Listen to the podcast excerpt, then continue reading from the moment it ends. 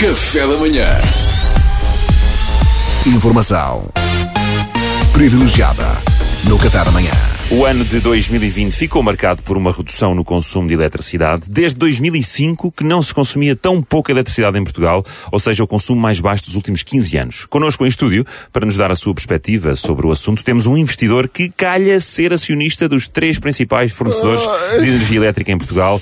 É o senhor Adalgísio Pistão. Adalgísio. Bom dia, Adalgísio. Tenho a bondade de me auxiliar, por favor. Oh, oh, Adalgísio, tenha calma, tenha calma, Adalgísio, é Como é que eu vou calma. ter calma? Se você faz ideia do ano que eu tive. Pois, deve ter sido difícil. Quer dizer, não- imaginamos que realmente não seja a melhor das notícias para um acionista saber que o consumo de eletricidade foi o mais baixo dos últimos 15 anos. O Adalgísio, portanto, é acionista das três principais empresas. Ah, sou, sim, ADP Galp e Endesa. Nenhuma delas pagou para ser mencionada na rubrica, portanto, olha, menciono todas para não se sentirem especiais.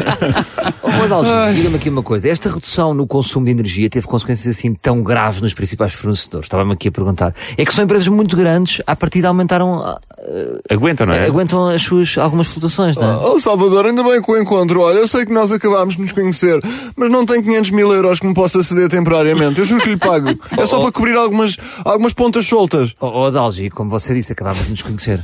Oh, Percebe? Acabámos de nos conhecer. Não, Mas, não quer é assim. há dizer, nós essa- aprendemos em Harvard que no mundo empresarial a primeira impressão sobre alguém fica definida nos primeiros 15 segundos. Portanto, eu tinha esperança, sei lá, que nos tivéssemos dado bem e que aceitasse.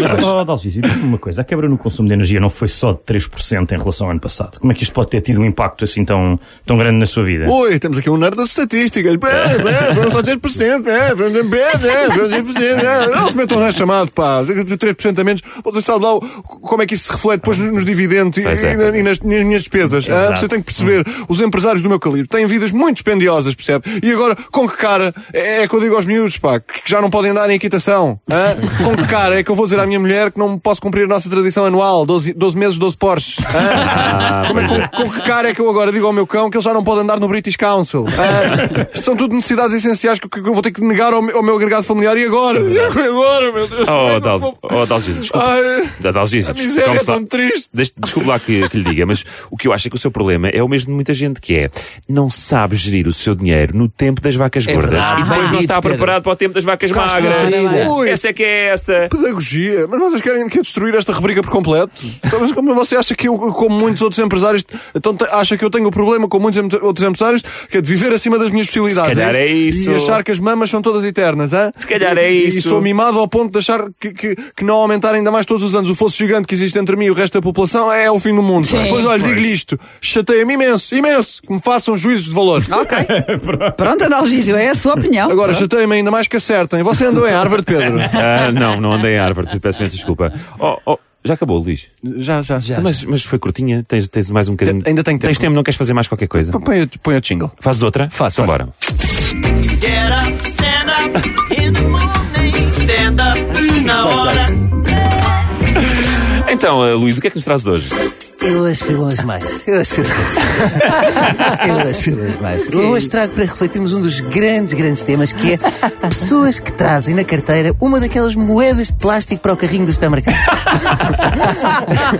Misturada com as moedas a sério. Pessoas que fazem isto. O que é que estão a fazer à vossa vida? Não têm amor próprio. Não querem dignidade. É preciso ser assim tão picuinho. É que não passa a imagem de uma pessoa sofisticada. Ui, estamos a chegar aos carrinhos. Deixa-me cá sacar da moeda artificial que guardei especificamente para o efeito.